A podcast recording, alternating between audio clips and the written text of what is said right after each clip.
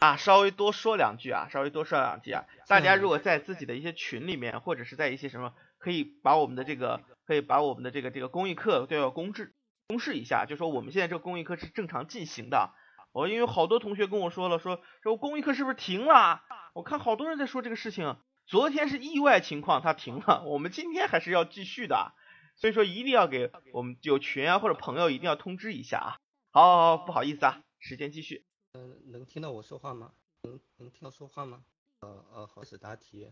媒体作为嗯生活生活当中不少的一部分，它的影响力对于真人秀节目的有着。首先，我觉得未成年未成年人参加真人秀的积极也促进。跟父母一个呃亲密的关系，同时又传播一个亲密的友情的带动群众多与亲互动，呃，将未成年人参与真人秀还带着多的问题，比如可以未成年人参与真人秀就把一种亲子间的亲密活动做成了一种功利化的商业活动，改变了其原有的性质，而也助长了未成年人。通过电视效应赚钱，而对学习上的一些重点，从而误导呃青少年不去认真学习，而去追逐于媒体的一些利益。嗯，因此，因此我觉得对于真人秀节目经过审核是非常有必要的，也是应该进行大力推行的。首先，我觉得作为播出的时间进行调整是很有必要的。它不能够影响到孩子正常的学习，可以在学孩子之间，就比如说周日上学的时间，在不影响孩子学习情学习的况之下，参加真人秀节目，那么这个是可以的。同时也要对未成年人进行一个积极的引导工作，让他们不能够沉迷于媒体的这样一个真人秀节目，要达到真人秀节目和学习同时同步。进行的这样一个效果，相信进行一些审核和整改之后，将会未成年人参与真人秀节目，应该会朝一个健康化、正正常化、正规化的方向。考生答题完毕。好，对于我们这个市中云的答题啊，我稍微多说两句啊，稍微说一点问题啊。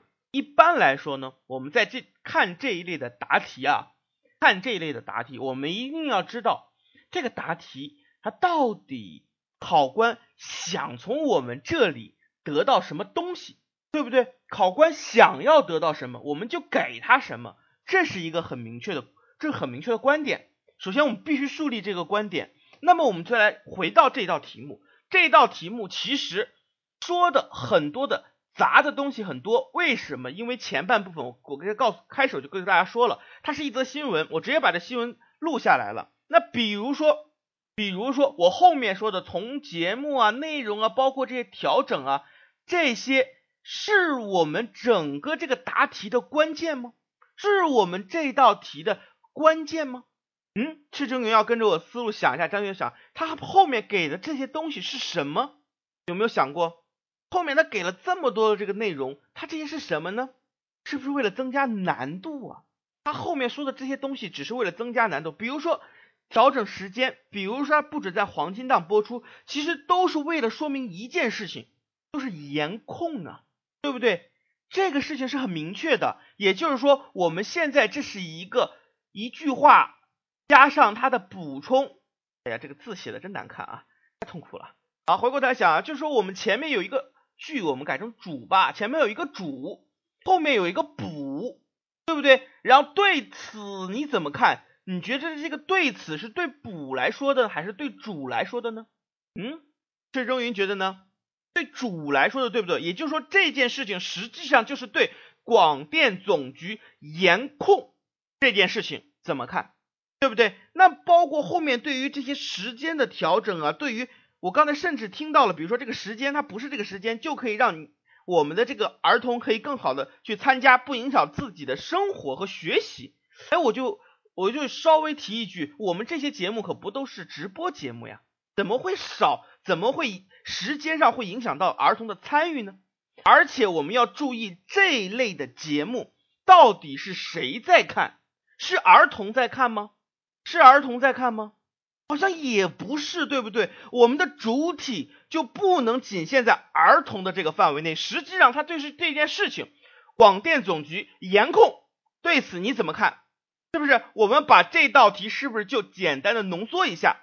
那么好，这种严控，一般来说我们答题啊，一般来说我们答题前半部分最常见的就是原因对策嘛，我们就按照这个原因对策来大家讲。当然，我觉得这种方式啊。各种方式有很多啊，我们暂时我先按照这个原因暂时来答来给大家讲。首先原因，先说前半部分，我们一般在答这种题的时候，一定要给考官给考官一个什么东西？给考官一个态度，一定要给考官一个态度，什么样的态度？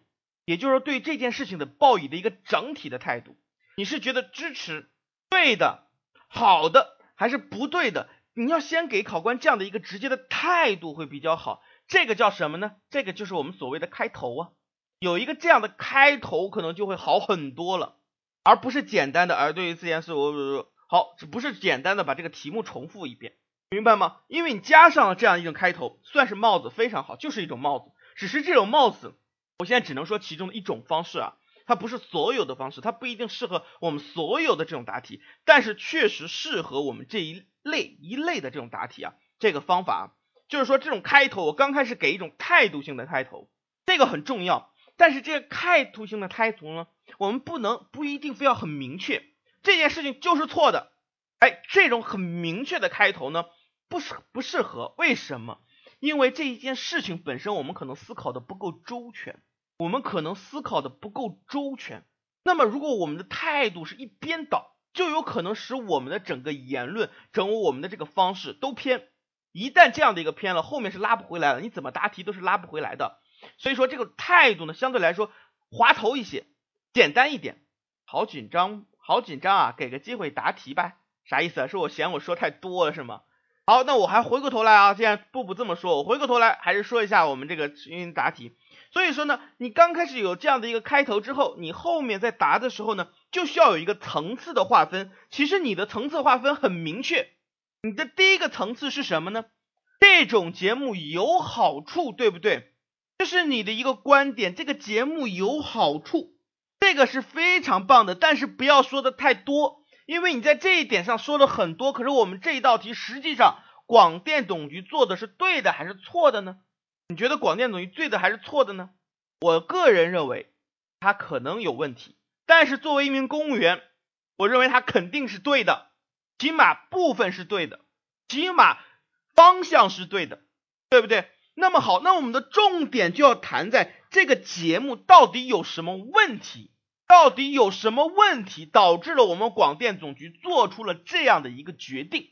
那么根据这样的一个决定，哎，你认为我们怎么做才能让这个节目好的一方面更加好，不好的一方面可以被抑制？也就是说，怎么让我们广电总局做出的这样的一个决定，可以达到效果的最大化，就是这样的一个效果。如果你这么去答的话，是不是结构上就是非常的清晰呢？施中云，起码你在答这道题目的时候，你给我的感觉的结构应该是往这个方向走，应该是往这个方向走。可是实际我听起来可能没有这样的一个效果。问题在于哪里？问题在于你每一个层次点的区分不够。每个层次点的区分不够，每个点的过渡显得很模糊。这个东西少了一个什么东西呢？简单的说叫做过渡句。比如说刚才说的开头的这样的一种态度性的表态，实际上就是过渡句。包括你的好的一方面，然而这样的后面怎么怎么样这样的过渡句都缺失了。包括你从原因到对策这样的一个东西都少了这样的一个过渡句，这样你的层次划分很乱，而且你对于它不好的地方分析的太浅太少。所以就让别人听起来呢不爽快、不舒服、不彻底。所以说，如果你现在要再再来是这一类的答题啊，一定要记得啊，一定要记得，首先这种结构层次我必须先明确，这个叫什么呢？这个叫什么呢？叫提纲啊。有想过吗这个就叫提纲啊。记得，如果考试给纸的情况下，我们尽量要列一下提纲，提纲不要太多，八个字、九个字足矣。我们先要有一个提纲，可是每个提纲之间。哎，它都会有一个这样的小过渡，每个点之间都会有个小过渡这样的一个句子，这个句子就是让别人听起来很舒服，而且你有上下的承接的关系。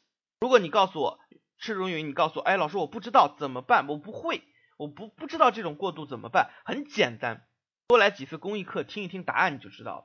哼，而且所有的这种过渡句都可以准备的，准备完之后都是通用的，绝对是通用的。好，今天啊，我们就个人这个答题呢，我们讲的稍微深一些，稍微宽一点啊，其他同学不要着急。为什么？因为我们现在今天考试，加上昨天我们的公益课停了一节课，结果导致呢，很多同学好像不知道我们今天有公益课了。竟然还有人同学在群里问我们公益课今天是否继续停？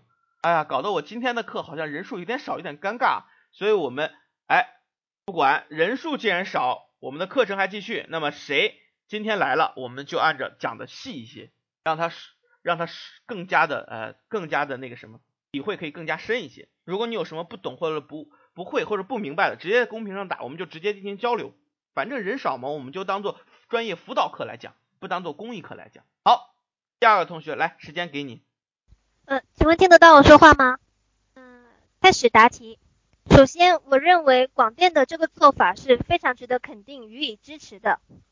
未成年人参加亲子节目，首先不是未成年人参加亲子节目可以，一方面呢是可以培养他们与家长之间的关系，唤起人们对心理对于家庭意识观念的一种提升，可以提。培培育与父母之间的感情交流，让孩子们跟家长能有更好的一个沟通了解，这样这一点是非常值得肯定的。但是同时，我们也应该意识到，现在处在文化跟经济转型的重要时期，未成年人的价值观、人生观、世界观尚未得到形成，尚未形成。他们在参加节目的时候呢，也经常会面临各式各样的诱惑，不仅仅是因为在不仅仅是因为他们参加节目能够得到片酬的问题，还有就是在参加节目的过程中，他们会非常辛苦，影响了自己的学业，并且在还对于还在处于成长期长身体的他们来说，对于身体的影响也是非常大的。因此，广电总局将这些节目进行调整，并且严格加以审核，这一点是对于未成年人的一种保护。其次，广电之所以为了严格控制这一类节目，很大一方面是一些无良媒体为了提高他们的收视率，进行了大幅度进行了跟风等等，呃，遇到了很多浮躁的情况。比如说，为了要炒作博收视率、博眼球、哗众取宠，会在节目中出现一些比较低俗的内容。些节目进行严格控制，也是为了保证我净化我们的收视环境，让我让群众能够在。休闲娱乐的过程中，精神不被不被不受到污染，精神能够得到升华。最后，嗯嗯，我认为广电除了要严格控制这类节目之外，还应该加大力度扶植有我开展扶持符合我们社会主义价值观的一些文化，比如说中国成语大赛等等这些传统的真人真人节目，可以在娱乐的同时提高观众的文化水平。提升自己的，提升自己文化软实力，为传播正能量，为以后，为为我们国家。哎，后半部分卡了，没有听到最后一句话哎。最后回答完毕了。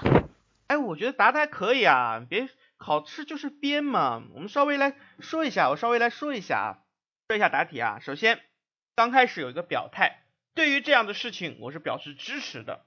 哎，这个态度是非常的好啊。但是呢，我要说一下，说的深一点啊，只是我们稍微说的深一点，有点老了。马甲，然后这样我们马甲是智达横杠加上你的昵称，然后就有，然后给马甲。好，我们回过头来，我们稍微说完这个再来打广告啊。为什么呢？对于此我是点赞的，对于此我是支持的，对于此怎么怎么样，这种话呢，稍微稍微的，稍微稍微的老套了一点，因为。可能去年前年还是这个样子，但是今年，但是今年这个这个话就多了，这个话就说的太多了。所以说我们的开头一般来说呢，最好最好可以稍微有一点新意。怎么样有新意呢？怎么样有新意呢？其实有一个很简单的办法，我跟你说，在开头啊，这个开头有一个很简单的办法，就是把题目。复述一遍，但是你在复述这个题目的时候，复述这个题目的时候，要保持跟题目一样的偏向性，嗯，有没有觉得？真有没有觉得？那么好，我们把刚才书卷的这个开头，我们稍微的换一下，扩充一句话。比如说，我们扩充一下，我我们说，近年来未成年人参加真人秀已经成了一种潮流，甚至已经出现了泛滥的状况。因此，对于广电总局做出严控的这样的一个措施，这样的一个通知，我认为势在必行。哎，这个话是不是就感觉好像好听了一点呢？嗯，对不对？意思不变，换个词的感觉意思不变。对，就是这样的一个开头。我们的开头这个叫做什么呢？这开头叫做复述啊，这开头叫做复述啊。到底是支持还是不支持呢？你听完不就知道了吗？对不对？油腻的师姐啊，这就给别人感觉到一种什么想听啊？哎，他说的好像有些道理啊，听下去啊，是不是这样的一种感觉呢？其实支持与不支持，你在开头的态度其实已经很明确了。我有很强的偏向性，但是我并没有一锤一拍子打死。为什么？因为我后面还有一个它有好处的，对不对？我们的主景在答题的时候，前半部分是有好处的。那么把你刚才这个点换成这样的一句话，是不是听起来就好听一点了呢？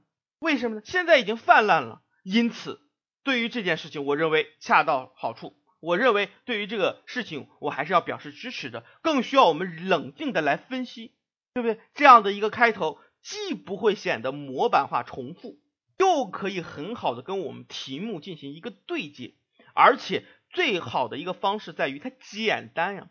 这种题目的开头很简单，我们几乎遇到任何类型的题目，我们都可以这么去用。我们开头这么去准备的话，既不会重复，又简单准备，这种方式我们何乐而不为呢？是不是？这是开头部分。那么我们来说，其实一般来说，我们在讲原因的时候呢，在讲原因的时候呢，我们往往会要考虑一下啊，我们往往会考虑到底哪些，到底哪些人会从这件事情。或者是会从这件事情上受益，而我们从这个方向来考虑，可能这个事儿就比较好考虑。比如说，你说到了家庭，他可以通过这样的一种节目感受到亲情，这是这个节目好的地方，也是我们的观众为什么对于这样的节目乐此不疲的一个重要的原因。哎，把这些话加进去，是不是就显得有什么呢？有论证了，对不对？嗯，我单纯的说他节目很很那个什么，我单纯的说他的节目可以增加激情，好像没有说服力，就会出现很多人说的空假大空。其实说白了，什么叫空？就是你少说了两句话，它就是空。那你后面加了两句话，哎，这这也是为什么大家对哦就不会有空了，因为有论据啊，因为题目上有了这么多的数量，这么多的节目，题目中是有的。对不对？就有论据，这是不是就是正辩证分析的正的方面就有了呢？正的方面我们说一点就足以了，不要说太多。然后我们先说反的一方面，但是如果到达泛滥的这种程度，哎，这样的节目就失去了它的本意，哎，就需要我们怎么怎么怎么样，哎，就需要我们怎么怎么样，却就失去它的本意。然后我们就谈一下它怎么失去本意。那么来想一下，首先儿童。不仅说的儿童，他失去了一种保护。我们的儿童还属于成长的阶段，他需要怎么怎么样？这样的一个节目会改扭曲怎么怎么样？很好，对于儿童的成长是有问题的，对不对？那我们继续来想，对于哪方面还有问题？对于我们的社会，对于我们的成年人有没有问题？对于成年人有没有问题？别老是儿童啊！这个节目其实亲子节目其实不是拍给儿童看的。哎，跟风很好，这就是媒体了，这是媒体的简单一种跟风。简单的一种跟风的这种方式，简单的这种克隆，这种简单的重复，那让我们这类似的节目呢，缺乏这种活力，是不是很好？还有没有？对于我们的成年人还有没有？好，有没有呢？我们听完布布再答，我们再来说。但是你想一下，我们这么去想的话，它的不好的地方的点，我们是不是就明确了？就不会出现。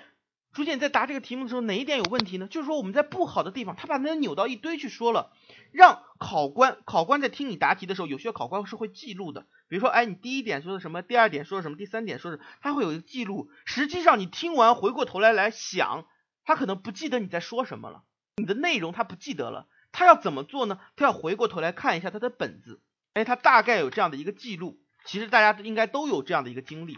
那么好，你必须给考官一个很顺畅的记录的过程，不然的话，考官万一听完了，回过头来再想内容，哎，想不起来了，那这样的话，在重复打分的时候，给你的分数就会很低。所以说我还是要强调一下，强调一下，我们所有的准备都是为了考试去准备的，所以我们所有的事情都要根据考官的思路来。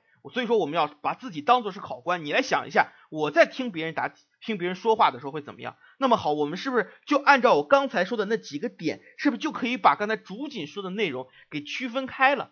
区分开了，我大概有几个观点，价值上价值观上面的观点有问题，对不对？这是价值观，价值观可以是成年人啊，对不对？好，还有什么呢？儿童成长上面有问题，这是对于我们儿童的，对于我们媒体呢，还可以有问题。是不是就出现了这种这种点的这种不好的并列呢？你可以说三点啊，理由非常的充分，谁敢说你假大空啊？对不对？那么好，我们继续继续主锦的观点，其实都是主锦的内容，我只是稍微包装了一下啊。好，我们继续。那么对于这样的事情，我们还是要坚持坚持我们社会主义核心价值观，来创造我们的相应的节目。哎，你说的很好，这个对策说一个就棒了。不需要说那么对策，我觉得这个对策很棒，可是这个对策少了一个帽子，高大上一点的帽子，对不对？我们如果简单的把一句话啊平铺说完了，给人没有什么感觉，没有冲击力，或者说是没有高大上的感觉，那么你刚才说的这个点，用两个字来哎说出来，大家就会觉得它高大上一点。这个叫什么？现在中国一直在强调的创新呢，对不对？你说的不就是我们节目需要去创新吗？不能守旧，不能简单的把一个东西吃到底呀！这对于我们的媒体人，对于我们的社会的社会的观影人都会有更高的考验和要求啊，是不是？你的对策就可以提到，更需要我们用创新的方式来解决发展中的问题。哎呀，这样的一个感觉说出来，立马就有点高大上的感觉，对不对？好，内容不变，开头哎稍微加一点对于题目的特色，哎，对策我们的分析方面呢？分清楚条理，当然我们的这个对策对策方面或者我们总结方面有一个相应的好看一点的帽子戴上去。这个话说起来，既有高大上的内容，又有论证论据，谁可以说我们说的不好呢？是不是水平就一下上去了呢？深度就有了。但是我在这里要强调一下深度的问题。什么叫深度？一定要注意，很多培训班老师跟你告告诉你的深度就是独特，我告诉你胡扯。谁说深度代表独特的？查查新华字典，两个词也不是一个意思呀。它最大的深度在于什么呢？在于你分析的饱满度。你对于这个事情，我分析的很饱满、很充分，我从多个角度、正反方面辩证把它分析的很好。我上面这些词不要出现在答题里面，什么辩证、正反就不要再出现了，太老套的词。但是我们在论证的时候，我们用上这些方法，这就是深度。同样简单的观点，同样可以说的有深度。不信？多听听几个人答题，你都会发现有一些人答题，你会有一种什么感觉？哇，答的好像很有道理啊！但仔细想想都是废话。哎，你就要达到这个效果就行，因为考官给你打完分之后，他是不能改分的，要的就是第一印象。好，我们继续啊，还是还是我开头的这句话，我们评奖多一点啊，因为我们的人少，对不对？人少我们就多评奖一点，当做我们的这个专项这种辅导答题。所以说，在我们在我们现在房间里的同学啊。能能抢麦，一定要抢麦，这种机会太少见了。这主要是，啊，这主要是昨天我们这个课程停了一节课啊，很多同学确实是，也是我们的失误啊。这个这个确实是我们一点一点又得重新来积积人气了。好，我们继续啊，布布来答一下这道题。喂，可以听见吗？可以听见吗？啊，你好，老师你好，呃，我实在是太紧张了，第一次答题，呃，我怕我想到的东西都给忘了，所以我想赶紧说出来。那么下面考生开始答题。我认为广电总局严控类似《爸爸去哪儿》这样的真人秀真人秀节目是有道理的。嗯，像《爸爸去哪儿》这样的真人秀节目在社会上它引起了一定的争议啊。我觉得，呃，我觉，嗯，像这样的像《爸爸去哪儿》这样的节目在社会上引起一定的。呃，它是肯定会引起一定的争议的，因为确实是对我们未成年的呃孩子，嗯，会有对他们会有不好的影响，呃，会让他们过早的曝光在这个呃聚光灯下，呃，而且之后他们走红的话，走红了的话，可能会有一些广告啊，会有一些物质，呃之类的东西，会影响这些孩子的成长。所以，对于未成年的这些孩子来说，这样的节目可能会对他们以后的身心发展呀，并不是会产生非常积极的影响。而且，像这样的真人秀节目，可能也会导致其他的一些呃跟风的现象出现。所以，广电总局严控啊，我觉得是有一定的道理的。那么，对于像这样的一个真人秀节目，如果广电总局真的给予了一个呃一纸禁令的话，啊，我倒认为这样的方式是不是不太妥当？因为我们知道这样的真人秀节目啊，特别是孩子的真人秀节目，确实它有不好的地方，但是呢，它也有好的影响。比如说，它可以引起呃引起非常强烈的一个社会共鸣啊。毕竟现在确实呃每个人都很忙啊，爸爸妈妈可能不能经常和自己的孩子在一起玩。那么呃这样的一个节目一出现呀，那么就可以。加强父母和孩子的沟通啊，也有利于孩子的教育啊，有利于社会亲情的发展，所以它其实还是有一定的积极影响的。所以针对这样的一个呃真人秀节目，我觉得不应该啊以一纸禁令去禁止它，应该呃我们的广电总局或者是一些相关的管理部门，应该是加以去引导、去创新这样的一个社会管理。呃，而且可以预见啊，像这样的真人秀节目呀，不仅是孩子啊，可能很多大人、很多老人、很多专家学者，呃，都会越来越多的出现啊，它似乎也是一个也是一个趋势。那这样的真人秀节目呢，肯定是有好的影影响，也有不好的影响，因为毕竟是人，那人他在真人秀上面的表现，肯定他无法控制自己做的事情，他有积极的一个大众的影响，他有消极的大众影响，那我们不能因为他有消极的影响，那么就去禁止他，呃，所以还是觉得广电总局应该去更好的引导，去加强审核，去控制内容，防止他走偏了，呃，我觉得之前好像出来了一。呃，国家出现了一个政策吧，好像是说不让未成年人代言广告。呃，我觉得这个就是一个非常好的管理方法，呃，也是一个好的创新的社会管理。呃，所以呃，对于这个《爸爸去哪儿》这个节目啊，呃，我就我是这么认为的。好的，回答完毕。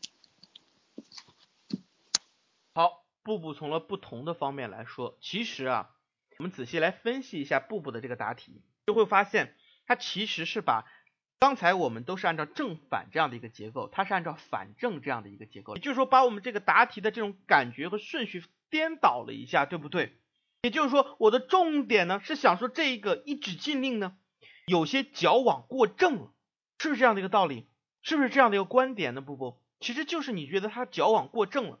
其实这样去说不是不可以，但是一定要注意用词。这就是为什么，因为我们是站在公务员这样的一个角度。广电总局也是我们相关的部门，对于我们的部门，对于我们的部方地方政府，我们更多要看出他的无奈，而不是去指责他，那就变成报纸了，对不对？所以说你刚才说的这样这种一刀切啊，我认为不妥，这样的一种话语呢，全都可以改一下，对不对？面对当前这种面对这样的一个节目，它有这样的一个好处，我们的广电总局出现了这样出现了这样一刀切的一纸禁令呢，其实我们也可以看到。在当前这样一个大环境中的广电总局的无奈呀，因为这种跟风现象已经太泛滥了，对不对？也就是说，我们要换一个角度，不是不做，只是很无奈。那么，如何让我们这种无奈真正的变成引导我们这样的一种呃娱乐节目，这种亲子性娱乐节目朝正确的方向发展而不走偏呢？我认为，哎，你刚才说的对策是不是就出来了？你后半前半段说的很棒，但是后半段呢有一些重复的感觉，而且说起来没有条理，那么就把刚才的话换一换，对不对？就是说对于这个节目，我们可以看到他的无奈，而且我们应该更多的是发扬这样的一个节目，需要在我们的之后的过程中不断的去提升它，保纠正它的正确的方向，不让它走偏。因此，我认为一方面我们的相关部门要怎么做，另一方面我们的什么什么要怎么做，哎，达到一个什么样的效果？对不对？这样的一个对策就给人一种很清晰的感觉，就不像是我们简单的大家在聊天，而像是真正的在答题了，对不对？布布布布有没有感觉啊？在公屏上给我给我稍微回应一下，不然我就我觉得自己有点傻的。好，布布在答题的时候给我最大的一个感觉在于你这种聊天的方式，这种语气很棒。我必须说真的，布布这种语气很棒。很多同学其实在答题的时候啊，我给大家说一下，其实走偏了。怎么在走偏呢？就是我们在正常答题的时候，其实是一种交流，不是一种很死板的哦哦哦那种答题，其实不完全是，更多的是一种交流。那我们在交流的时候，不需要很僵硬。我觉得像布布这样的语调是可取的，但是布布要告诉你，你的一些用词，你的一些用词显得有些随便了。虽然我们是，我是建议大家用这种方式来答，但是呢，我们不能把它变作是一种大家的真的在那唠嗑，真的是那种大家来闲谈那种感觉，这种严谨考试的严谨性就会差一点，就会让别人觉得你对于这个考试好像不怎么尊重的感觉。所以说语调可取，用词要稍微变一变，变得更加严谨一点。好，对于这道题呢，我刚才已经三个同学来答完了啊，我稍微说一下，其实这道题呢。一般来说，辩证来看待，正反来看待，这本身是没有错的。开头怎么去说？我刚才已经说过了，这样的一个提纲挈领的这个方式，刚开始一一个方法给大家说过了。那么在原因分析的时候呢，有些同学会告诉会跟我说，老师，我正反和反正我怎么用？哎，就比如说刚才朱锦同学他是用呃先说好的再说不好的呀，对不对？布布是先说不好的再说好的呀，一个正反一个反正，到底有什么区别？一般来说呢，主要的区别在于和你的观点。我们前面这些分析都是为了得到我们一个这样的观点。我们的观点是什么？步步的观点是必须让我们的这样的一个节目发扬，不走偏，而不能简单的啊一刀切。这是他的观点。那么他既然有这样的一个观点，那么肯定要对应的上面就是他有好的一方面，所以我们才能不一刀切。这是一个正常的逻辑顺序，有没有感觉到？其实这就是逻辑顺序。那么反过来，我们刚开始说的好，现在说的不好，因此我们需要将这个禁令更加的完善，真正的达到对于这种节目泛滥的控制，是不是这种逻辑性就变成了？因为有这些不好的，所以我们才要更好的控制，我们才要更好的去哎把我们这个禁令给发扬、给坚持和坚守，是不是正正反和反正可以得出类似但不完全相同的一个结论呀？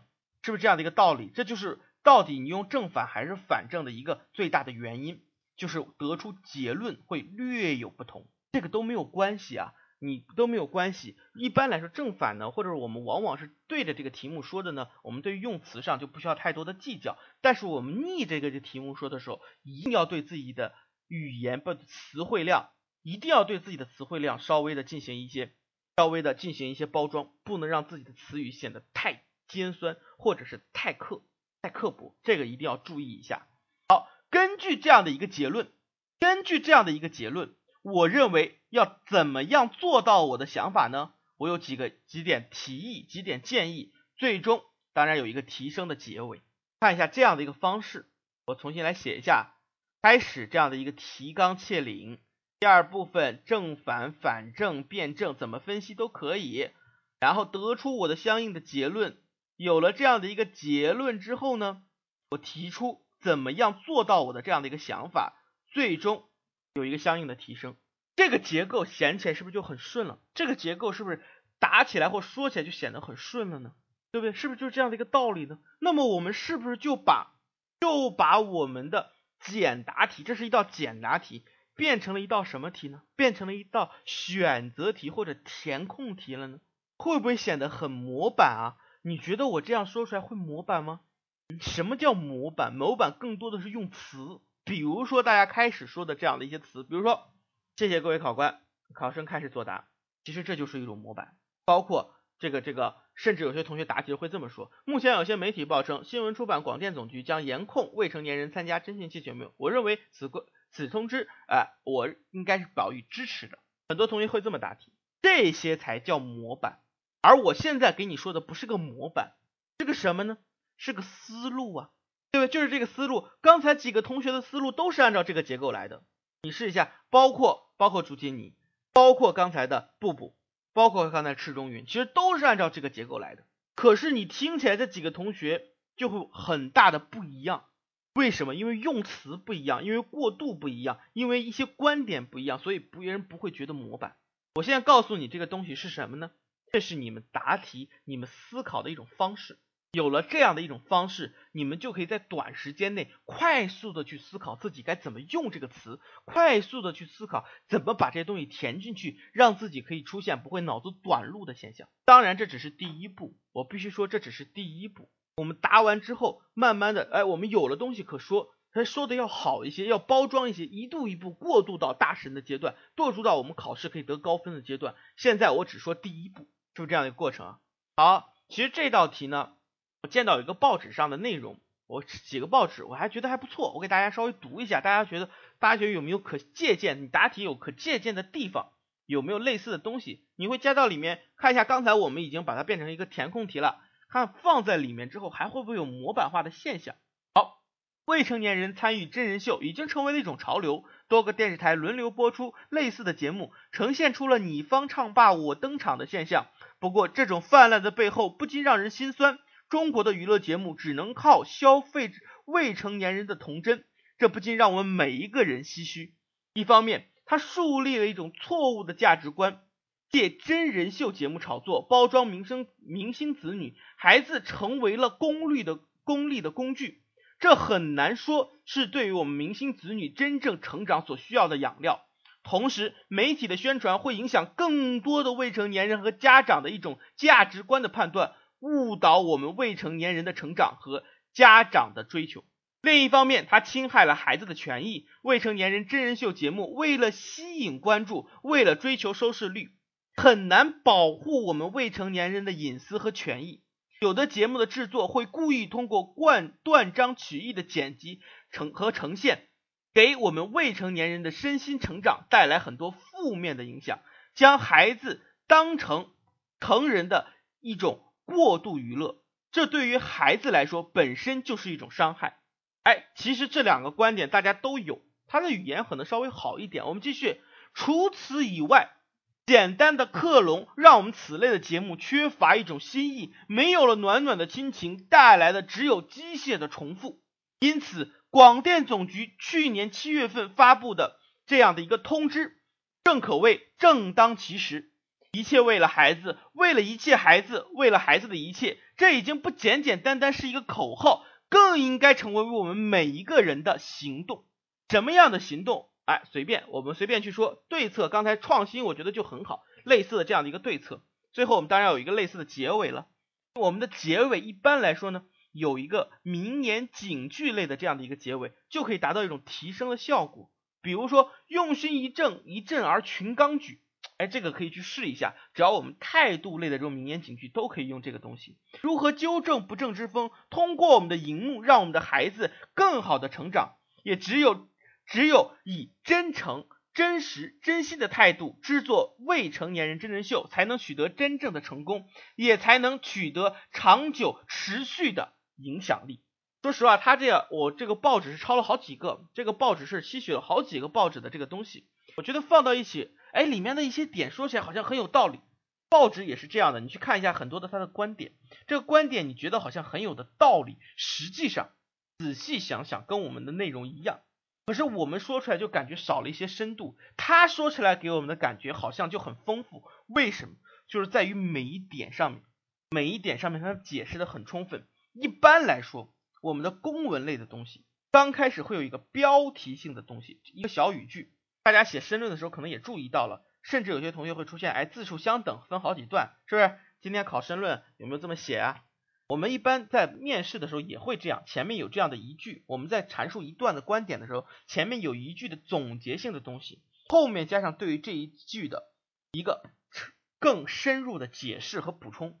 也就是说，刚才我们题目这种的题目这种叫做什么呢？叫做主加补的形式，对不对？这不简简单单的是一种答题或者我们报纸或者我们公文的写作方式，这也是我们在申论答题的时候给考官一个很好印象的方式。给一个考官什么好印象？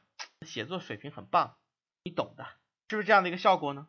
好，我还是建议大家，因为我们之前这个公益课的答案，很多老师做的都非常的用心啊，就非常的用心，大家可以去看一下我们的这个公益课答案呀，可以去稍微的关注一下，可能对于大家来说会有很大的帮助啊。我们有一个那个微信的主页，我们经常老师会在上面放一些东西，有没有加？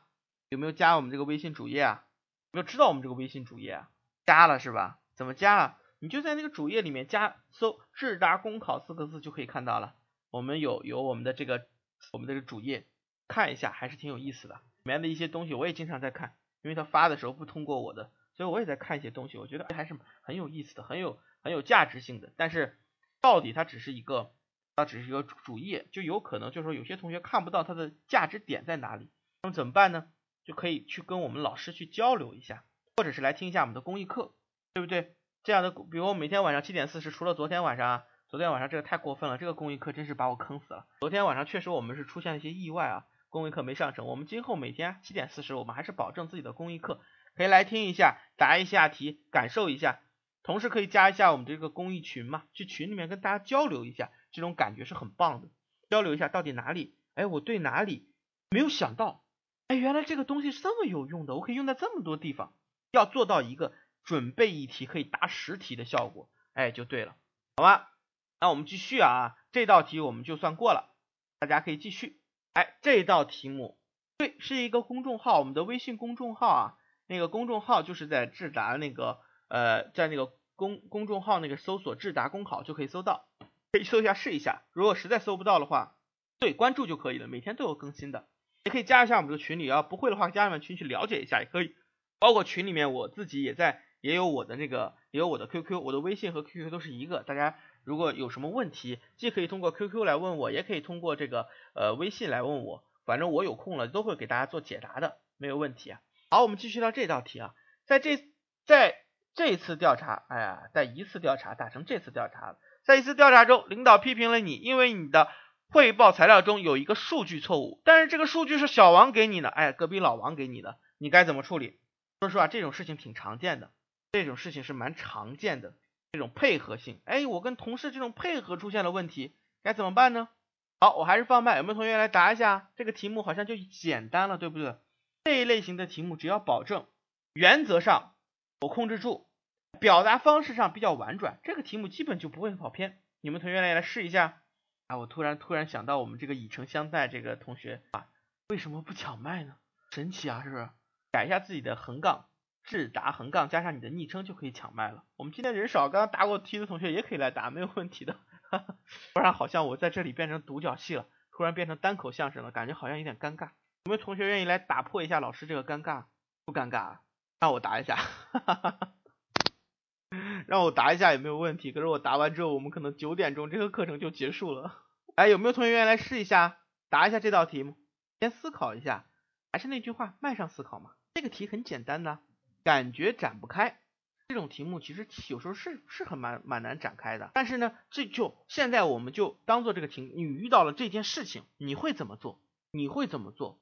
两句话来听，让我听听你两句话是哪两句话？有没有有没有方式帮助你来展开一下？我先思考一下。好，其他同学呢？不想去上麦说一下吗？感受一下这样的一个状态，什么叫？那这个到底出了什么问题呢？怎么去解决这个事情呢？好，还是要说一下，智达横杠加上你的昵称就可以改了，改完之后就可以上麦去答题了。我们现在人少嘛，还是建议大家一定要手机如何改名啊？手机改名这个事情，我想一下，好像是在设置里面有一个名称设置，只要设置一下就可以了。手机可以抢麦的啊，现在很高级啊。科技改变生活了，对不对？嗯，我现在开始答题。首先，我会向领导进进行一个深刻的自我检讨，因为是我拿到了数据之后没有进行详细检查，便将数据直接填到了报告调查报告之中，给大家带来了个工作上的麻烦，是嗯，这是非常不应该的事情。其次，我会在检做检查的同时，向领导委婉的说明，这确实是因为我跟小王没有在工作上没有交流沟通，没有配合好，主要的责任，嗯，呃，主要的责任在我，我在以后的工作中一定会记得在拿到数据之后，向周围的同事进行检查、检查、配合交流，以防止以后再出现同样的问题。最后。我会在以后的工作当中多虚虚虚心的向周围的同事或者是上级领导进行请教，并且多收集相关方面的一些信息资料，以防以后再次出现类似的状况。回答完毕。好，这里先学下麦啊。好，你说的非常的棒。第一方面检讨，第二方面说明，第三方面以后该怎么做，是不是？那么我稍微问一下你，小王怎么办？不管他了。嗯，我们还有个小王啊。你不是展不开思路吗？我现在来帮你展一下思路啊。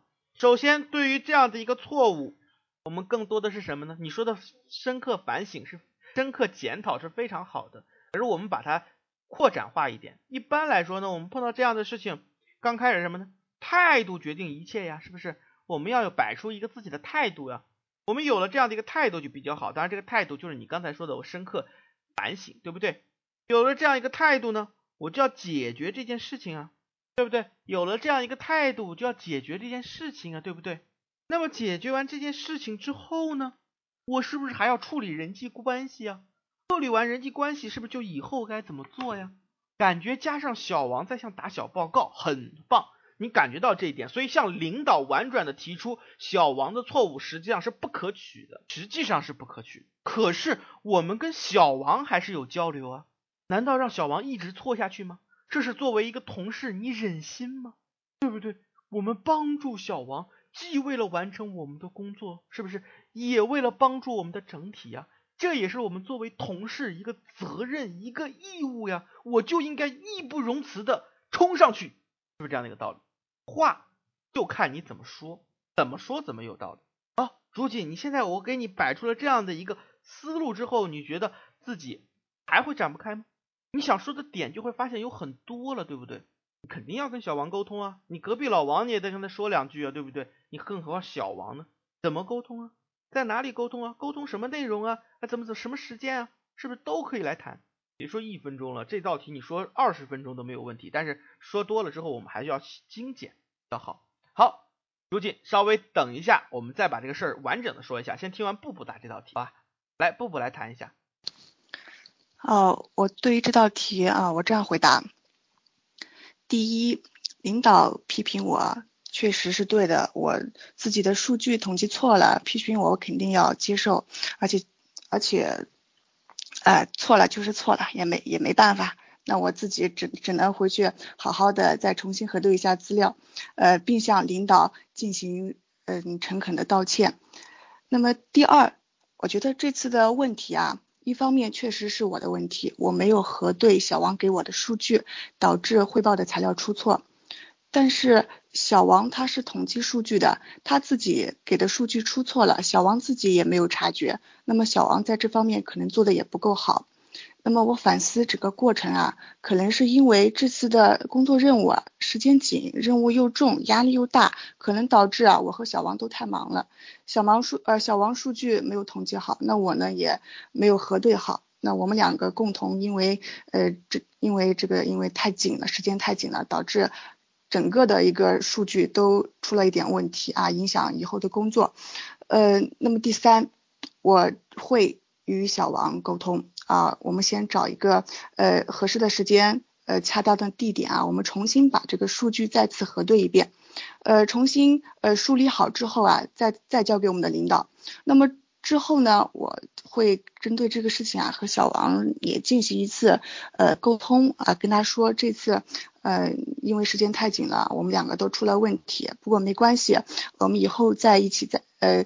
如果还有一起工作的机会的话，我们呃在以后的工作中啊中，我们注意沟通啊，我们注意呃分配好我们的工作时间，嗯，再避免再次出现这样的呃低级错误。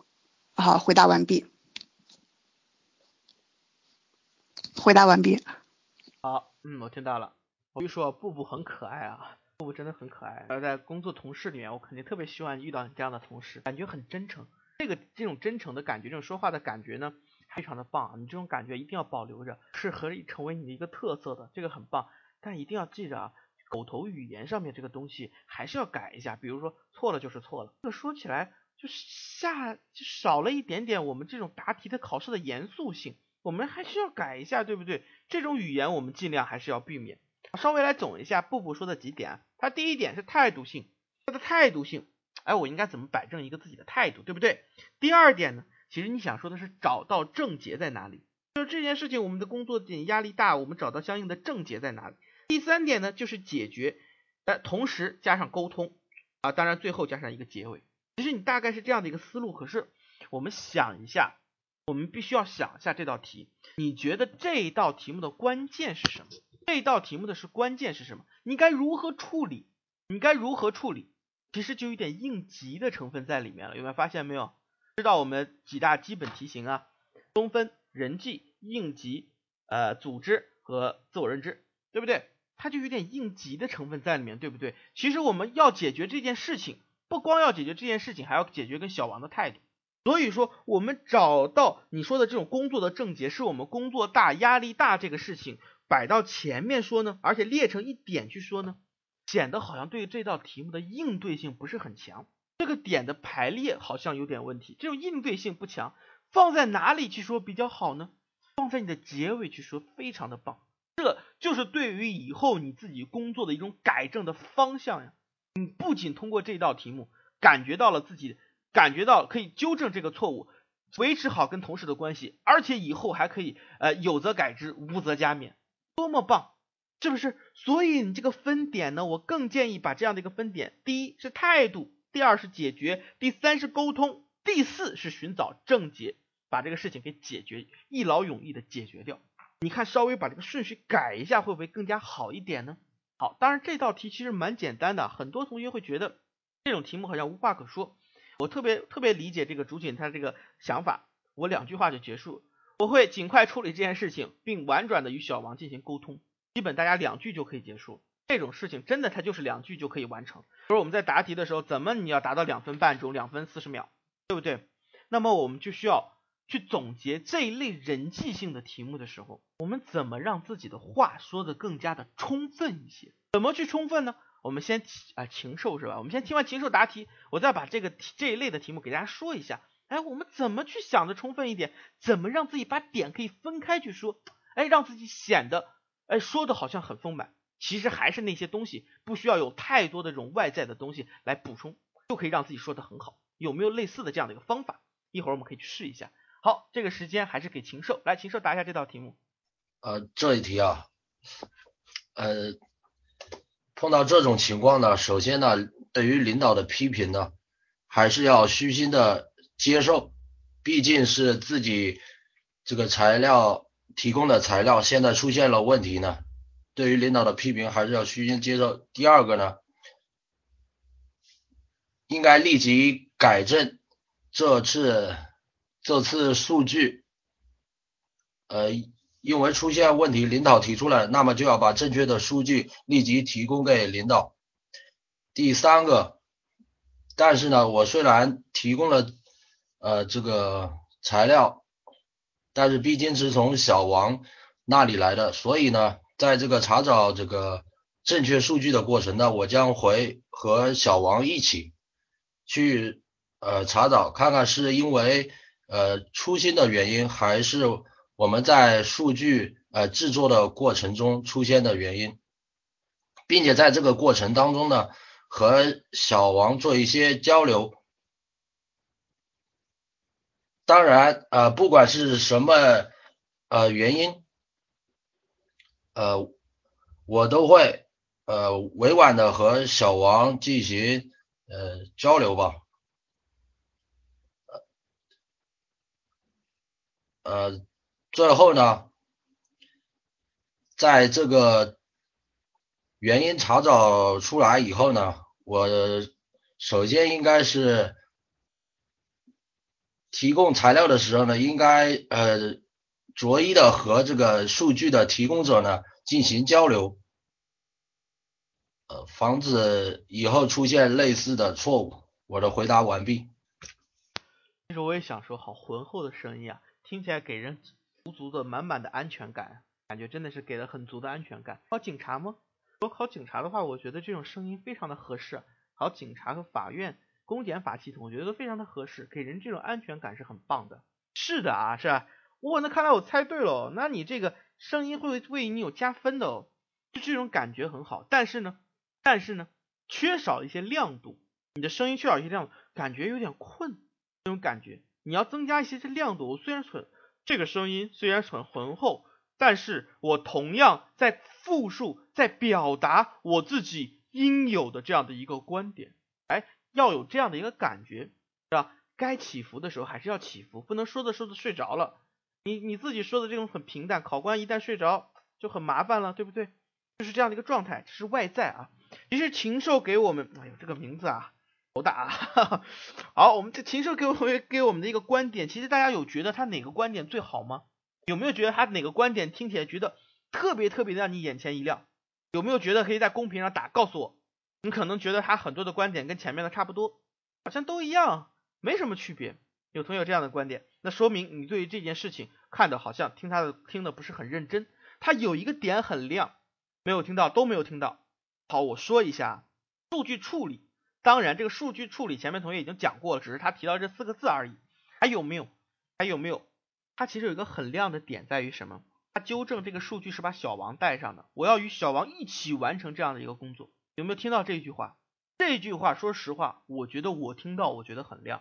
为什么？他用一种婉转的方式来表达了黑锅不是我一个人背啊，小王他是主要责任。可是这个话我们不能讲。对于同事，尤其自己的下属，我们要包容，我们要承担，我们不能讲。可是黑锅我们不不能随便的背，怎么办呢？他就用了一个很好的方式，对不对？我与小王共同进队，我会向小王告知相应的情况。当然前面的话可能有些说的不是很，是不是很包容？有些话可以改一下，对不对？哎，我去告知小王，与小王共同的来处理这件事情，争取怎么怎么样？哎，这个把小王带上，是不是这个刚才打小报告的问题就不存在了？但实际上这个报告小报告还是打，不然你叫小王干嘛？对不对？这个点好像大家有想过吗？好像没有。好像我刚才没有听到同学来讲，我觉得这个点很棒，感觉上应该是有工作经验的。所以说，其实对于人际上面类型题，很多它就是这样的。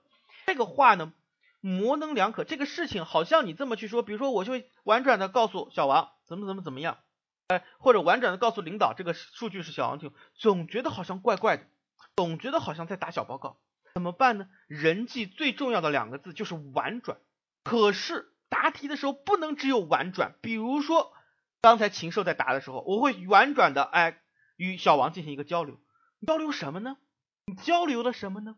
比如说你一般交流，我们跟人交流的时候，往往是哎小王，其实你最近工作还是很不错的，哎很多同事啊我们都很认可你，对不对？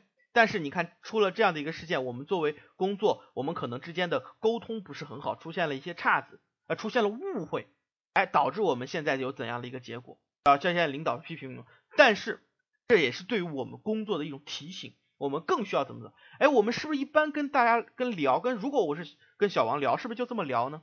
觉得是不是就是这样的一个道理呢？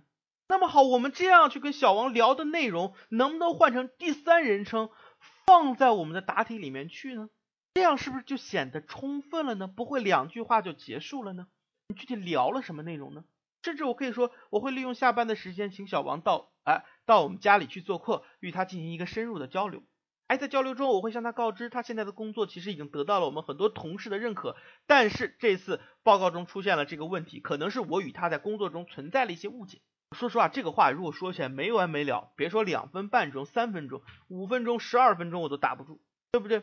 那么好，还是回到主景刚才那个问题，怎么让我们两句话变成我们一段三分钟？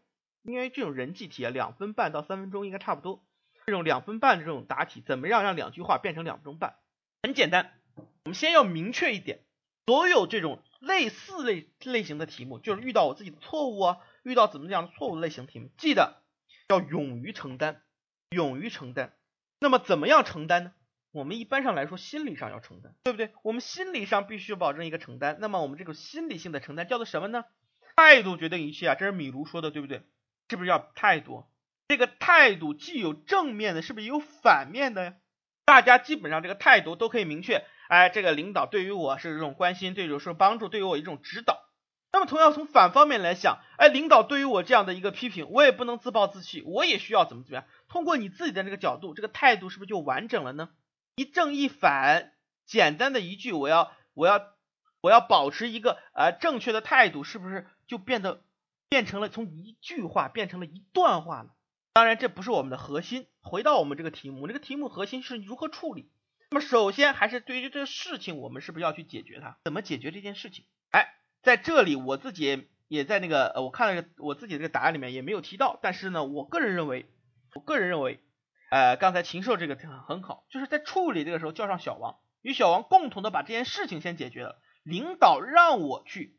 让我去有这样的一个批评，让我去做这件事情，现在出了错，我必须赶快的把这个事情给弥补上来。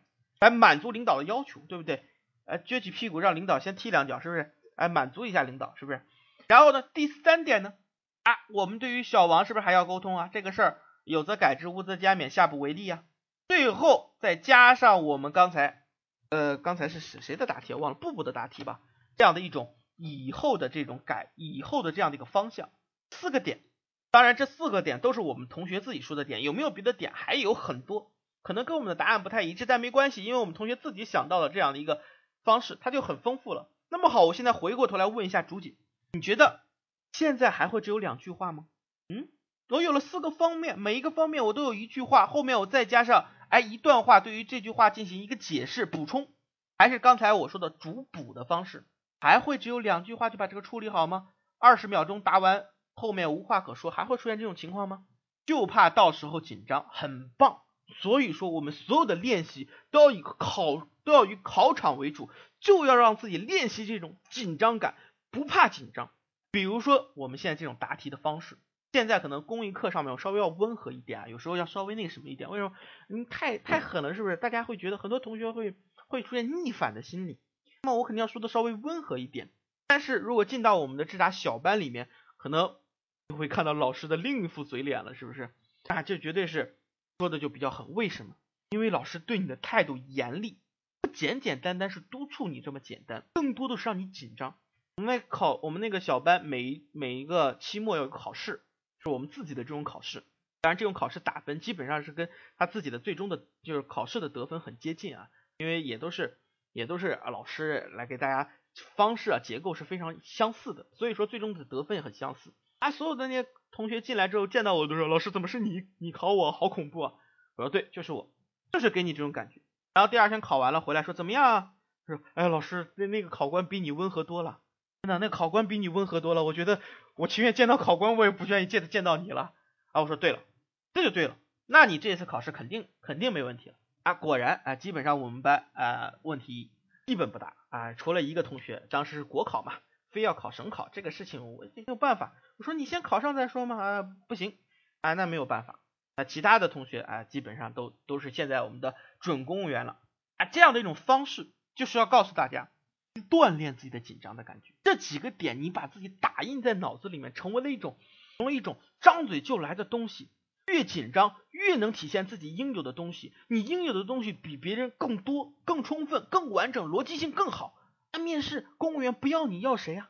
是不是？好，这样的一个四个方面给大家了，大家可以去思考一下，看一下几个人的答题柔和一下，是不是会变得更好？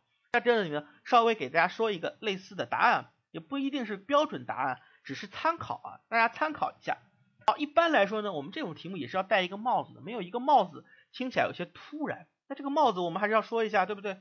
调查的准确性会直接影响到单位的下一步工作，因此对于领导的批评，我会正确理解、虚心接受、妥善处理好这件事情。第一，端正自身的态度。此次汇报本是领导交予我的工作，是我的职责范围。对于汇报的数据的错误，我应该负责，不能因为其他原因推卸责任，破坏与同事的关系。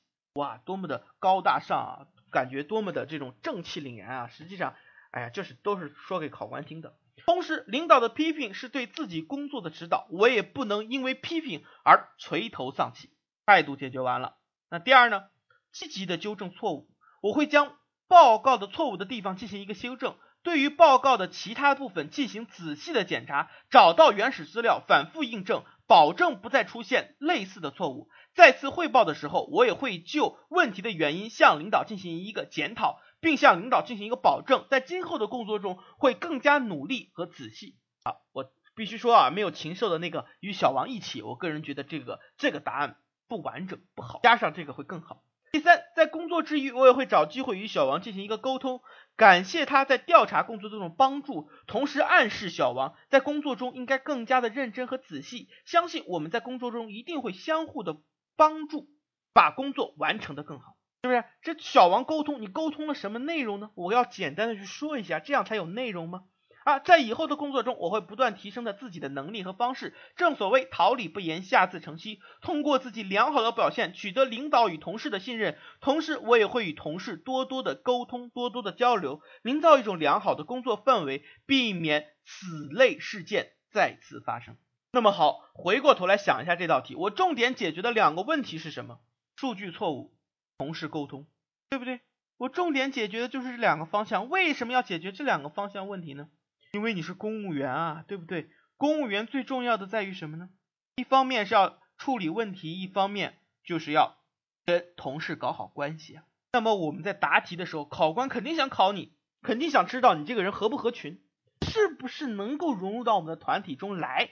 同时，考官想知道你到底面对错误、面对事情，你有没有处理这种能力和决心？那么，我们是不是要把这种东西给给考官啊？我可以处理这件事情，处理的很好，而且我态度十分端正，是不是非常合群，非常的能跟同事搞好关系，符合一个公务员的要求？感觉上是不是就有了呢？所以，我们的面试最重要的在于什么呢？把考官想要的给他。对不对？这就是最重要的。好，这一道题呢，我们考同学可以再想一下。其实我个人觉得这个答案没有我刚才把几个同学的这个总结的点放在一起好。大家如果有有时间的话，可以听一下这个录音。我们这个录音呢，也是在我们的这个主页上可以查到，也可以在我们的这个荔枝广播可以去听一下，听一下之前的很多同学的答题。他们的很多同学的答题会大家会于大家这个呃考试啊准备啊会有很大的这个帮助的。好，我们继续。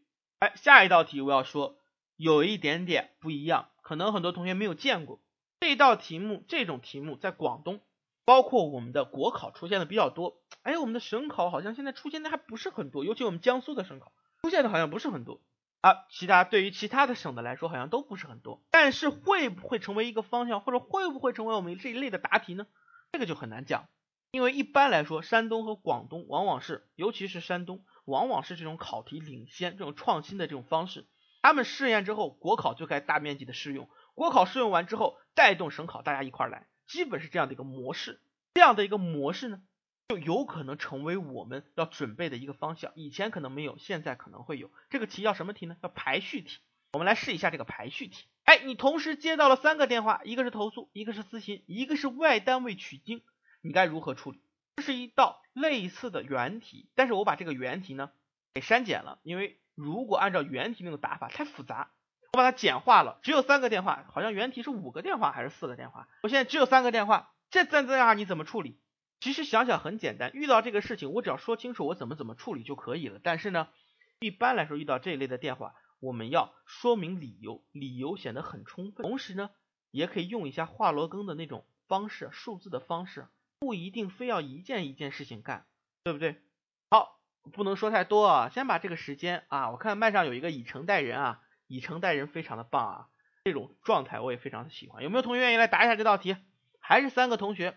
好，我们今天一共就准备了三道题，这是最后的两个机会。如果你没有答题的话，那就没有去啊，sorry 没有放麦啊。好，有没有同学愿意来抢一下这个麦啊？答一下这道题目啊，创新类型的题目怎么说都可以。好，还有没有同学啊？还有一个机会，好，非常的棒，好，那么时间我就要先给到以诚待人了。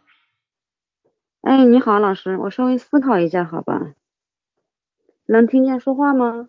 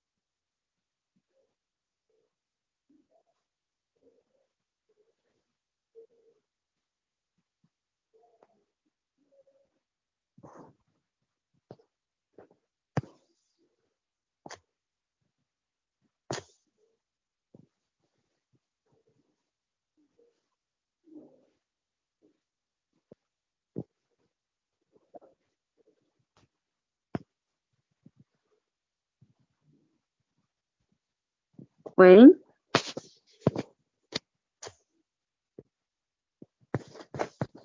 好，以上大人可以开始答题了。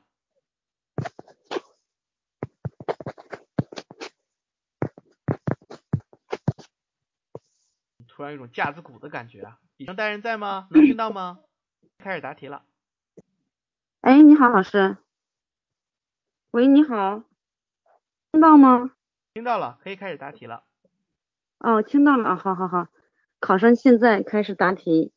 对于来投诉的电话，我会认真的进行倾听，然后做好详细的记录，并且对我了解的东西以及肯定的事情，可以对他们进行详细的解释，并对他们，并且在最后，并且留下他们的联系方式和联系电话，等待我的答复。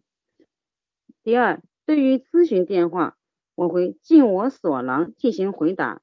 如果实在有解答不了的问题，我可以请同事或者查阅相关的资料给予他们解答。如果对暂时回答不了的问题，我也会向他们留下联系方式，等待查阅相关资料以后给予他们及时的答复。第三，对于外单位取经，也就是来取经的外单位啊，我们 会 给他们。及时的给予帮助，并经相关的他们需要的相关的材料进行，嗯，进行这个，比如说进行邮寄啊，或者通过网络的方式，对他们及时基于这个，嗯，基于及时这个这个叫什么呀？通过邮件的方式给他们传过去，也就是通过这个多媒体的方式。好，谢谢老师，答题完毕。啊，以诚相待，你必须我们还是回过这道题啊，你同时接到这三个电话。想一下，考官想从这个里面得到什么东西？啊，以身相待，一定要知道，考官想从你这个这样得到哪个东西？得到你的工作安排啊，对不对？考官想知道你怎么安排这个工作，而不是说你每个工作该怎么做。那么我们更重要去体现出来这个工作我们该怎么做？我们先做为什么？我们先做这样的工作，为什么要先做这样的工作？对吧？是这样的一个顺序性的东西，明白吗？以诚相待。也就是说，答题的时候，这就是答题跑偏了，走偏了。我们一定要知道，我们先答哪个，后后先后做哪个，为什么是这样的一个顺序，好吗？那这样的话，以诚相待，再去考虑一下，再去考虑一下自己的答题，看一下，考虑到答题到底考官想从我们这得到什么，我们再给什么，这个状态必须保持住，好吗？那我们下面听一下朱静来答一下这道题目。开始答题。我同时接到三个电话的时候，首先我会先看一下周围有没有其他同事在，他们能不能帮忙也接一两个电话，可以让我嗯免得分身乏术。如果其他的同事都有事或者都在忙的话，那么我首先是会接的是投诉电话，因为一然后请咨询的咨询电话和外单位的取经电话的同朋友们先稍等一下。因为投诉电话一般是处理事情是比较紧急，而且投诉人是心情可能也是比较急切，所以他们可能比较迫切的希望能够问题得到快一点的解决。如嗯，我于是我会先接投诉电话，并将他们投诉内容记录下来，告诉他们我我一定会给呃会向上级领导请教汇报，并且给他们一个具体的答复，留下联系方式，我们可以随时跟进。第二个接的是咨询电话，因为一般来说，如果外单位同事来取经的话，会是可能是比较，嗯，时间会比较长一点，并且我们要有一些事情需要详细说明，所以面我会将取经的电话放在最后，而对咨询的电话可以尽快的将自己所知道的一些资料，或者是需要回答一些问题，可以尽快的答复给需要咨询的打电话者，可以让工作提更更快的提高工作效率。最后才会将，最后才会接起呃外电话外外单位的取经电话，让所有的事情能够按按顺序来完成。回答完毕。很棒，很棒。为什么呢？因为我们在答这类似的题目的时候，一定要有一种什么多个字情景代入。我们一定要带入一个情景，就是说我们现在是遇到了这件事情，遇到了这件事情，我们会怎么处理？考官想知道的就是这样的一个状态，对不对？我就要先设计这样的一个情景给考官。哎，如果我接到同事这样这个电话，啊，我先看一下周围有没有人可以帮我，哎，如果没人帮我，我再冷静的处理，哎，这样的一个情景设定非常的棒，非常的好。那么第一呢，第一呢，哎，我会，其实你想说的是什么呢？我会先告知，先告呃告知外单位或者告知我们的咨询人员，对不对？稍等一下，你想说的是这个点，没有错。但是你想一下，投诉、咨询和外单位取经有什么不一样的地方？讲一下不一样的地方。投诉，你刚才说了，对于你的认认认度认知度来说，投诉很麻烦，别人态度很紧张，或者说是情绪很激动，你这个事儿你没有办法，你不处理的话，可能把这个事儿小事变大事，所以先处理它，很好，很棒。那么咨询呢？有没有想过，咨询一定要让你做吗？有没有你们单位有没有相应的咨询电话呀？有没有相应的咨询部门呢？是不是可以通过这样的一个方式快速处理掉呢？哎，这只是个提示啊，只是个小小提示，可以去想。同时，外单位取经，你想一下，他打过来说要取经这个事情，你要不要向领导汇报啊？他说取经求取经是吧？他说让取就取，你作为一个同事，作为一个普通的员工，有没有？职责就是说，会有没有权利就立刻去告知他呢？那么他打过来说明这个事情之后，我记录完之后向领导汇报，我是不是可以打回去呀？哎呦，这个事儿一下是不是就变得明朗了呢？哎，这个事情是不是就变得明朗了呢？那么我想打回去，更多的是一种记录工作，告知啊，都是外单位，大家兄弟单位，你还不了解我，对不对？我们现在这么忙，你懂的，是不是？他们肯定会理解啊。好，这样的一个状态再去处理，是不是就很棒了呢？我必须要说，主审其实在处理这个事情是很棒的。刚开始对于投诉，为什么要先处理投诉这件事情？处理的是很棒的，处理的是很棒。但是同时在后面说的这个事情的时候，在后面说的这个事情的时候，就稍微思路没有打开。比如说取经电话这个思路，我个人觉得就没有打开。我们只要把这个取经思路分开来想，哎，你就会发现其实这个事情处理起来也很简单，对不对？好，那我们继续啊，我们继续下听一下赤中云来答这道题，然后我们再来一块儿来评点一下这道题目，在吗？赤中云在吗？在不在了？先说句话，让我们听一下，能听到吗？大家能听到他说话吗？听不到哎，确实我也听不到。哎，再说一句，好像刚才听到了，突然有放炮的声音的感觉。赤中云再试一下，好，这样没关系啊。我们每一次这个都晚上七点四十，我们都有这个公益课。大家如果对于我们这考试面试啊，对于你的面试和申论感兴趣，都可以来听，都是有很大帮助的。也可以加一下我们这个群呢。啊，没办法，我可以只能听到我自己的声音了。那么好，我们就听一下潜行者吧。潜行者来答一下这道题目。麦有点问题，哎呀，没有关系啊，这个事情没有办法。嗯，好的，谢谢老师。嗯，大家听得到吗？喂？呃，能听到是吧？嗯，谢谢。嗯，对于这道题，嗯嗯嗯，当我同时接到三个电话，嗯嗯，因为我肯定首先先看看周围有没有同事在旁边，嗯，如果可以的话，让同事帮我接一两个，嗯，如果周围都没人的话。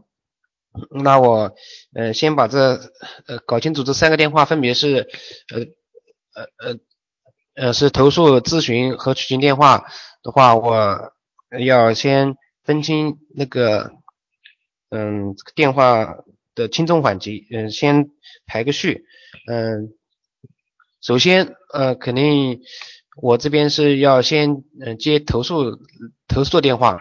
然后其次是咨询的，最后才是取经的。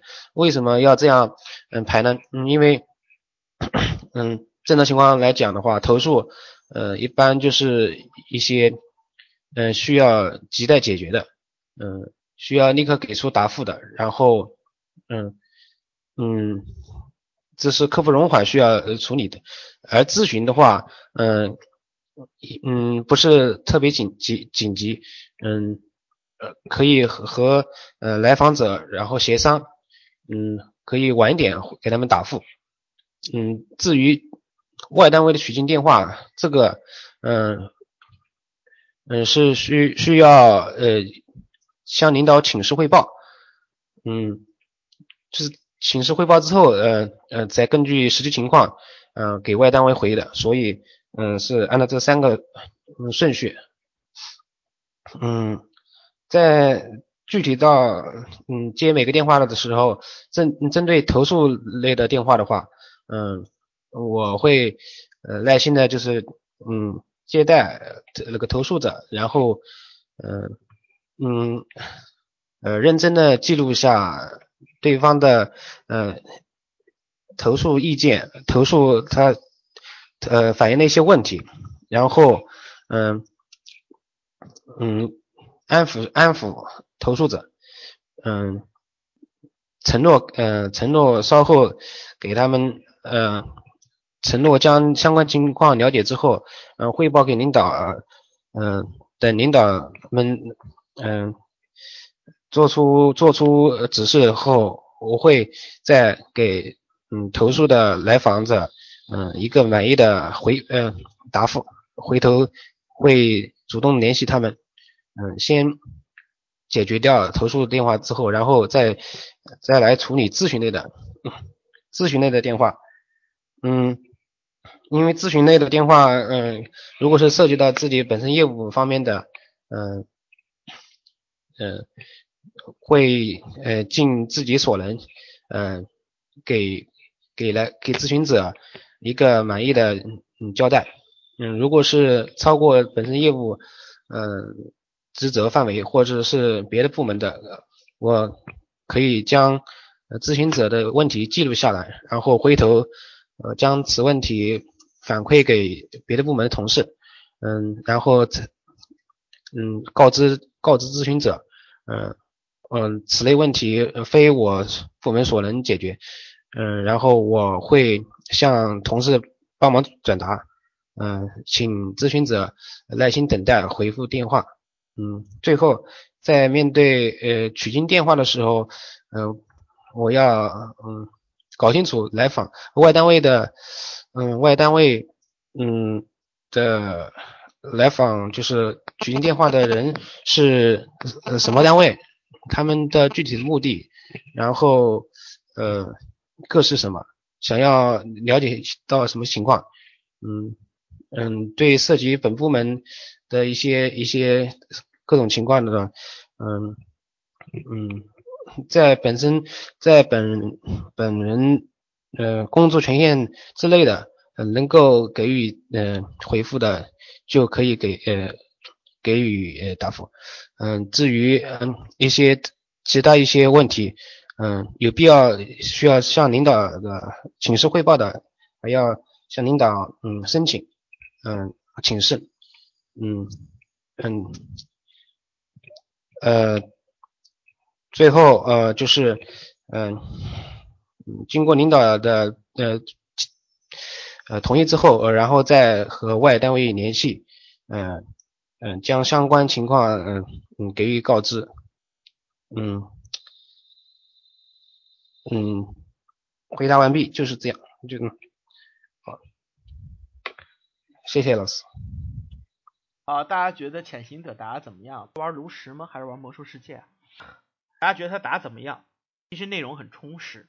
很充分，声音音调也不错，但是听起来就是很不爽，就是很不清爽的感觉，有感觉到吗？就是听起来很不清爽。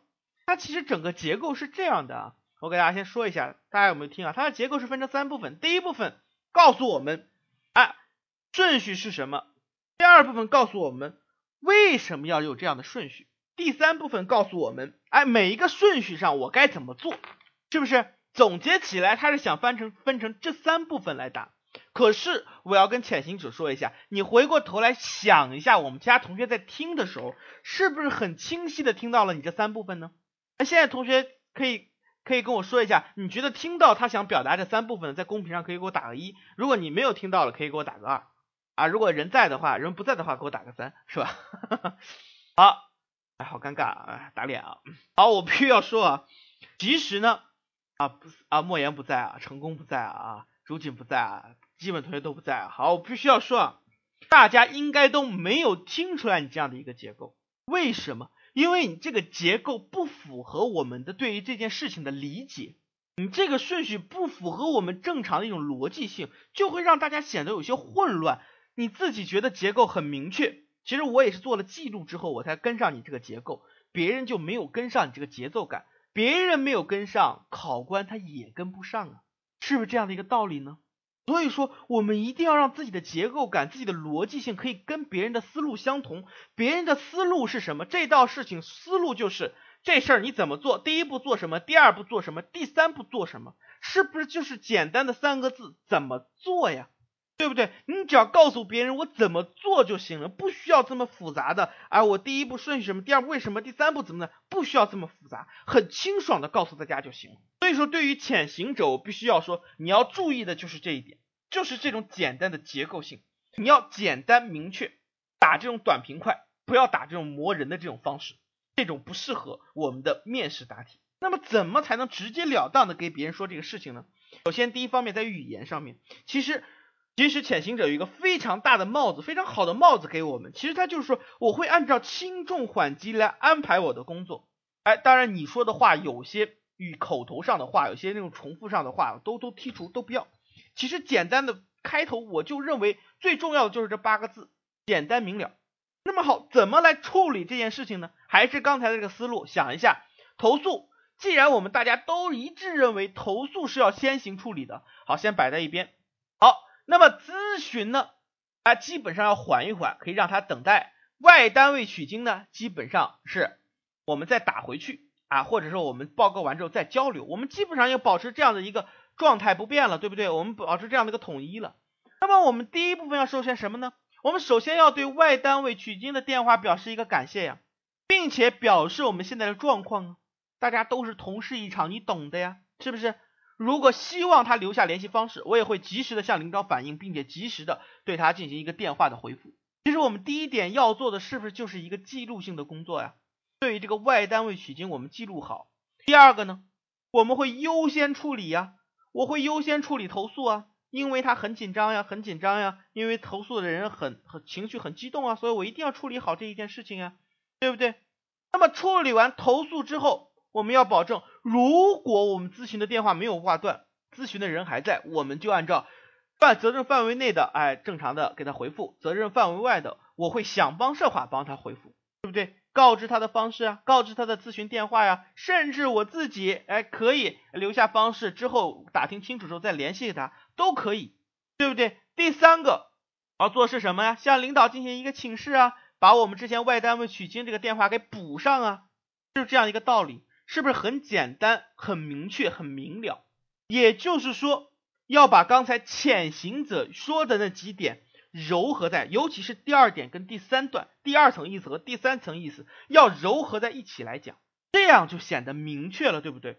好，还是一个答案啊，类似一个答案，给大家说一下，仅供参考啊。面对这种情况，我会看一下身边有没有其他的同事，如果有，我会请求他们协助我工作。哎，这个话好像说起来就口就书面一些，而不是我们口头的来帮他处理，帮我处理一两个电话，这个事情是不是就有一些口头了呢？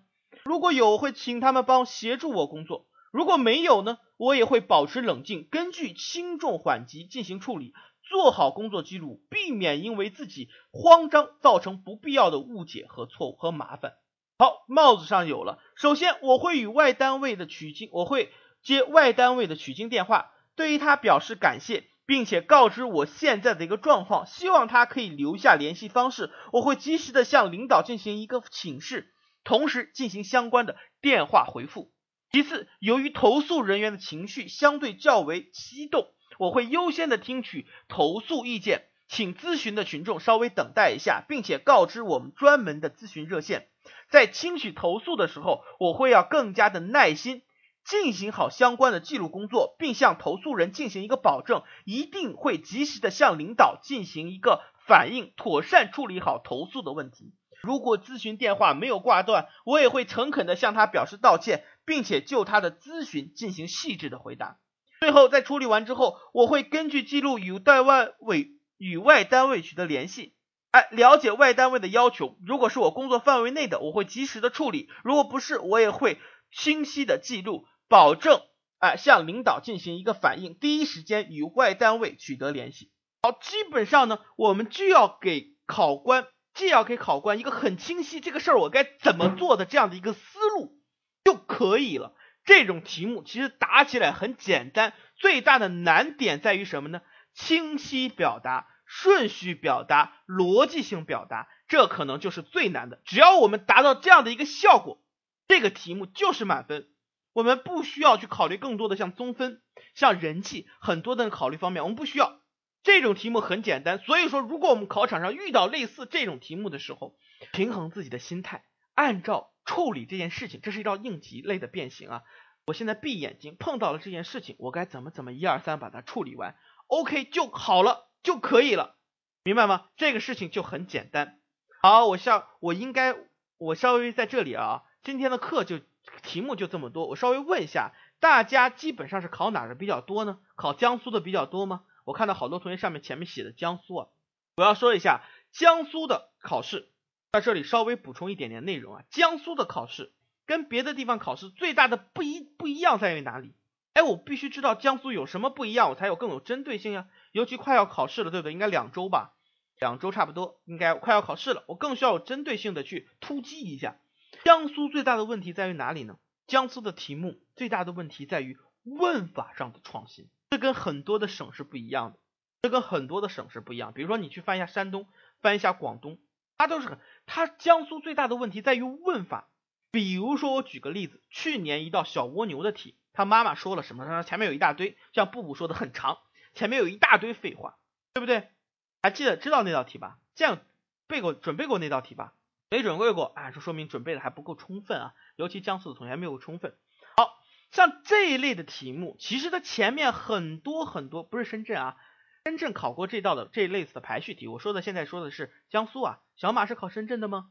好，我必须说江苏这种题，它最大的问题在于问法，它这个问法是不一样，是有很明确的指向性的。比如说小蜗牛这一道题目，它后面有一个问题，它问题指向什么？关键在于妈妈说的那句话，妈妈说的那句话，我们有壳，我们也可以怎么？这就出现了我们整个题的导向性。